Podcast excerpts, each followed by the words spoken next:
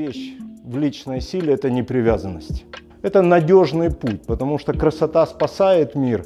И даже если вопрос идет о личном мире, то это важно. Замысел, и мы идем к результату, и заранее настраиваемся на то, что это долго. Но стоит делать из этого выводы.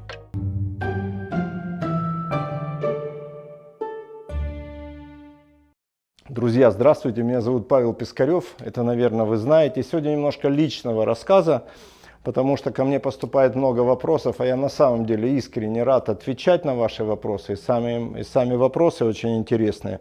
И мне кажется, что то, что я вам сегодня расскажу, может кому-то из вас быть полезным, ну, потому что это полезно мне. Итак, это, в общем-то, вопрос о личной силе, или это вопрос, откуда я беру энергию, или вопрос, ну, как бы вот про то, а как выжить, можно даже так поставить вопрос, хотя я бы больше, с большим удовольствием говорил о том, как жить, потому что жизнь, она больше, чем выживание. И выживание это короткий период, который все пройдут, а жить дольше, жить лучше, жить качественнее, вот это на самом деле большая интересная проблема. Поэтому важна эта тема, поэтому стоит сюда смотреть и думать о том, а, что это нужно. Ну давайте начнем про выживание, что знаете, не всегда я был такой, как сейчас. Хотя есть вещи, которые несу через собой всю жизнь, так сказать, с детства. То есть не всегда в моей жизни были успешные периоды. Я, как любой человек, проживал какие-то спады. И предполагаю, что спады могут быть и после, то есть этого момента, потому что мы все живы. И печалиться на тему того, что в жизни может быть спад, развал, не стоит. Мы нормальные. Но стоит делать из этого выводы. И в этом смысле, если делать выводы из своих периодов, так сказать, э, ну вот этого вот дауншифтинга или когда ты садишься на дно, то несколько раз в жизни я делал это намеренно.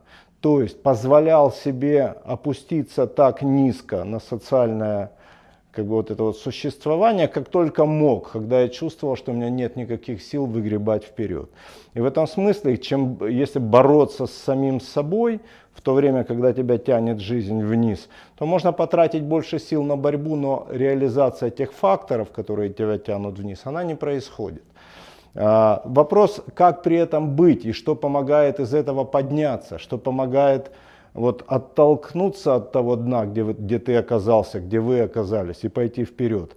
И вот тут у меня как бы тогда вырастает тема о личной силе. Потому что даже жизненный кризис я использую как э, для накопления личной силы. И сквозной такой функцией моей жизни, а, которая позволяет жить сверхбогато, сверхразнообразно, очень увлеченно, дай бог здорово, является, конечно, сила воображения. Принципиально вся моя миссия, вся моя работа, которую я провожу в жизни, это работа с воображением. Независимо от того, я художник, прямо я сейчас рисую, или я преподаю какую-то тему, или я работаю в качестве коучинга, над кон- коуча в качестве кон- решения конкретных задач, я всегда обращаюсь к силе вашего воображения, потому что она бесконечна. Там в воображении лежит источник всего, к чему вы можете прийти. И вот эта вера в свое воображение, доступность своего воображения, доступ к своему воображению, ну, он, собственно, самый главный канал. А дальше начинаются две главных вещи, две вот из этого, из воображения.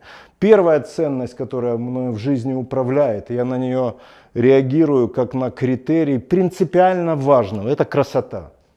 Но там, где некрасиво, я просто там не участвую никогда. Не потому что, даже если это выгодно, но если я не чувствую эстетического удовольствия от процесса, ну, например, я пробовал когда-то там торговать э, железом в 90-е годы, прокатом. Но это не эстетично. Мне не нравились переговоры, мне не нравились люди, мне не нравилось, что все вокруг денег построено.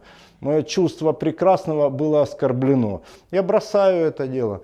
Я пробовал заниматься инвестициями очень удачно, большие деньги приносят. Но чувство прекрасного оскорблено. Я оставляю это дело. Я иду по пути прекрасного. И движение по пути прекрасного, по-моему, это надежный путь, потому что красота спасает мир. И даже если вопрос идет о личном мире, то это важно. А второй критерий – это здоровье. Здоровье в смысле быть здоровым. Потому что, ну, как бы быть вот, ну, вот здоровым. Вы знаете, потому что в некоторых обществах это даже не, неприлично. Здоровье это как будто бы удел простых людей. А такой вот человек немножко экзальтированный, немножко так, в меру интеллигентный, в меру еще какой-то, ну как будто бы у него должен быть невроз. Это такая остаточная функция как вот 20, 20 века, когда каждый должен быть клиентом психотерапевта, надо быть, иметь своего психоаналитика, надо быть чуть-чуть ненормальным. Мне кажется, что можно быть ненормальным, можно, по факту своих увлечений. Но здоровье, я никогда не стыдился заниматься здоровьем. Здоровьем физическим, эмоциональным, психическим. И выбирать себе в друзья, в партнеры здоровых людей, здоровый образ жизни, кайфовый образ жизни. Потому что удовольствие, кайф, такой, простите за это слово, восторг от жизни, это то, что мне принципиально важно. А ну, еще древние говорили, что в здоровом теле здоровый дух. Поэтому красота и здоровье это два полюса, где работает мое воображение. И в этом канале происходит много важных, жизненно важных вещей. Например, одна из важных вещей для меня это стратегический выбор. То есть я всегда смотрю чуть дальше, чем прямо сейчас. Поэтому я прямо сейчас готов. Вы знаете, как шахматист который готов уступить пешку, чтобы выиграть партию. Даже готов уступить фигуру, чтобы выиграть партию. Я смотрю партию, поэтому я не, не обязан выигрывать в каждых переговорах. Я не обязан каждый раз быть правым. Я не обязан э, как бы вот быть даже предельно вот точным и осторожным. У меня есть большая партия в жизни. Чем бы я ни занимался, профессия одной, другой, какие-то увлечения – ты не обязан прямо сейчас быть идеальным. Ты прямо сейчас думай о том, как это в целом. Поэтому взгляд на целое, стратегический выбор. Отсюда длинное образование, ставка на образование. И то, почему я занят образованием, это связано с, ну вот, с тем, что это всегда подарит людям стратегию. Получать знания. Нет знания, которые мне в жизни не пригодились. А, другое это длинная воля про стратегию. Это длинная воля, это даже это не то же самое, что терпение, саму фразу длинную, «длинная воля» произнес в свое время Гумилев, но мы можем говорить это о том, что у нас есть, ну, может быть, вот замысел, и мы идем к результату, и заранее настраиваемся на то, что это долго. Более того, заранее настроитесь на то, что жить долго. И это тоже стратегический проект, своя жизнь. И я свою, на свою жизнь смотрю именно так. И он может быть очень долгий, за 150, за 200 лет. Вот куда приводит меня сейчас мое воображение. Другая история это тело. Про тело, конечно, э, тело живет. Там, где нету тела, там нет жизни. Есть идеи о жизни, философии жизни, все остальное. Но если у философа как бы, проблемы с желчным пузырем, то его философия будет желчной. А если у философа проблемы с печалью, то его философия будет печальной, грустной. Он будет давать, если у эксперта как бы болит спина, то его прогнозы будут всегда пройдены через призму спины. То есть они никогда не будут здоровыми. В этом смысле для того, чтобы иметь ясность, надо много заботиться о теле. А тело это, конечно, и гигиена, и питание, и физическая нагрузка, постоянная, разная, но постоянная. Ну и, конечно, общение с природой. И тело это целый большой комплекс, про который я вот прям отдельно буду вам рассказывать много и много. Просто запоминайте такое понятие, как нейропластика. Очень важная вещь в личной силе – это непривязанность. Непривязанность – это немножко буддийский термин. Давайте будем говорить свобода от. Свобода от. А, прежде всего, свобода от самого себя. Непривязанность к своим решениям, непривязанность к своим догмам, не привязанность к тому, что вот ты точно знаешь, как все есть. Потому что рядом с тобой живет человек, который по-своему знает, как есть. И с его ракурса это совсем по-другому. А этот человек может оказаться как-то любимый муж, либо любимая жена, твой ребенок, который подрос, у него есть своя, своя, ну, свой взгляд на вещи. И вот эта непривязанность к собственной истине, к своему эго, к своему, вот, к своему обладанию – то, чем ты обладаешь, это крайне важно. Непривязанность к вещам, непривязанность к городам, непривязанность к профессии. Если меня что-то куда-то влечет, я легко оставляю, лишь бы никого не подвести. В этом смысле там чуть-чуть еще такое про силу слова, про силу обязательств. Но я могу легко оставить любой успех, чтобы идти туда, где мне, куда меня влечет. Поэтому движение с мечтой, движение по жизни вот с привлекательным, драйвующим меня а, проектом, это всегда такая форма быть в силе. И ну, мне в конце концов не нужны материальные результаты больше, чем у любых других людей. То есть как бы нормальные условия для жизни вполне обеспечивают мой достаток. Но жить увлеченно, богато, здорово, это всегда надо как бы искать мотивацию. Поэтому непривязанность. Очень важный аспект, ценность времени. Единственное, что у нас равное у всех на Земле, это 24 часа в сутки. Ни у кого нет больше времени. У нас каждый, каждые сутки нам выдается определенный капитал. 24 часа. Как ты используешь это время, насколько ты его уважаешь, вот от этого зависит качество твоей жизни. Поэтому я не ввязываюсь в вещи, которые меня не волнуют. Я не обсуждаю проблем, на которые я не могу влиять. Я как бы не попадаю в пустые разговоры. Я ценю время настолько, чтобы производить, ну, чтобы из него что-то производить. Время это материал, из которого что-то происходит. Вот время это безумно важный момент, и когда время утекает почему-то, мне физически больно. Я иду по поводу того, что окей, давайте время занимать полезным, ценным, важным. Важный для меня момент – это уважение старших. И для меня это безупречно важный показатель. Я хочу об этом сказать, потому что сейчас как будто бы такой постмодернистский дискурс о том, что вот люди старшие тебя, люди, которые выше тебя по иерархии, надо все это опровергнуть, опротестовать. Нет, я очень ценю мудрость веков, я очень ценю афоризмы, я очень ценю писателей, я ценю художников, я ценю все, что к нам пришло в человеческой культуре. Я уважаю традицию, куда бы я ни попал, я очень много путешествую по миру. Я уважаю традицию. Если я в принципе вижу человека старше себя, я иду вторым номером. И для меня это не является там, каким-то уничижением. Это просто уважение к тому, что то самое время, про которое я говорил, этот человек уже прожил. И в этом человеке есть что-то, что, может быть, я еще не знаю. Поэтому я учусь у старших всегда, поэтому у меня много учителей. И это очень большой источник силы. Обращаться к прошлому, обращаться к ветеранам, обращаться к людям, которые что-то прожили больше, чем ты, как минимум вот этого самого времени, дней.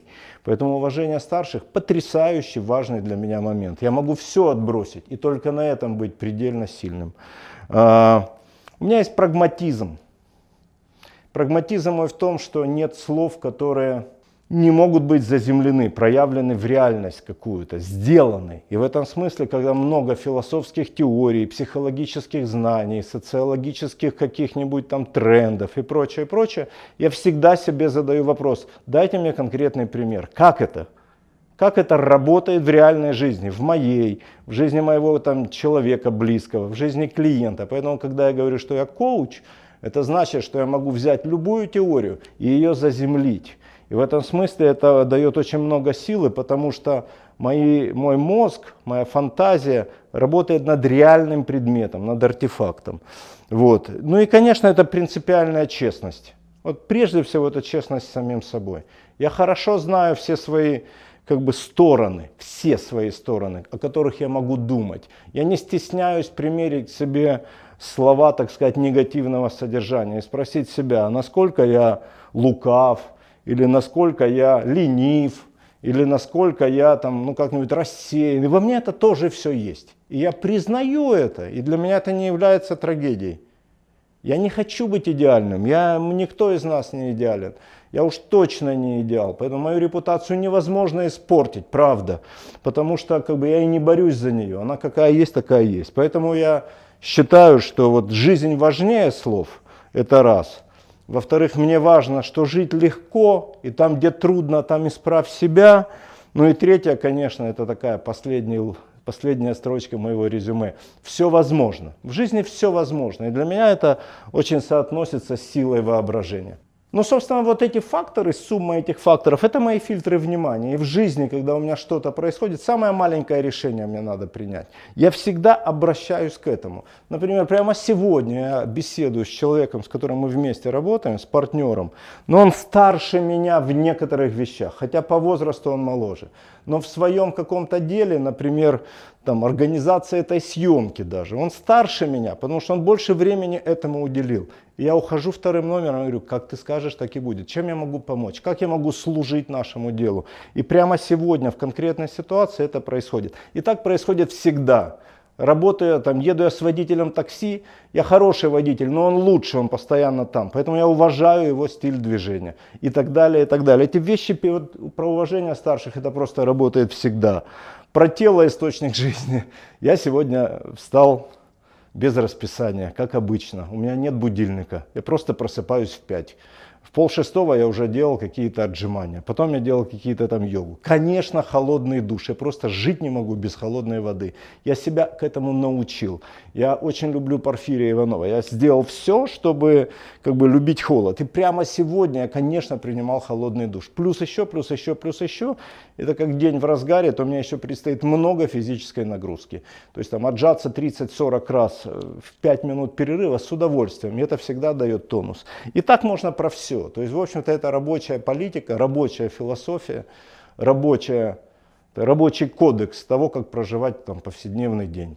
Э, повседневный день. Но знаете, я вам скажу, что если вы прямо сейчас сделаете внутреннюю улыбку, это просто обязательная практика. Просто остановитесь, прикроете глаза, Вспомните кого-то, кто делает вашу жизнь счастливой, ребенка своего, себя как-нибудь в лучшем виде и прочее, и действительно улыбнетесь, то это будет базовая, просто базовая медитация, базовый подход к тому, чтобы с вами было все окей. Вот, давайте просто э, вот жить нормально. И я понимаю, что крошка сын, когда пришел к, сы, к отцу и спросил, что такое хорошо, что такое плохо, крошка все знал. Дети все знают, взрослые запутаны. Крошка сын проверял отца. В этом смысле давайте жить, как мы знаем, как жить хорошо. Это очевидно.